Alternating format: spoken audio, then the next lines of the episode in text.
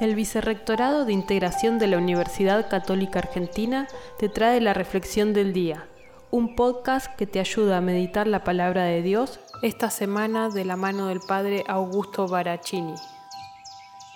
Sábado 17 de octubre, sábado de la vigésima octava semana del tiempo ordinario.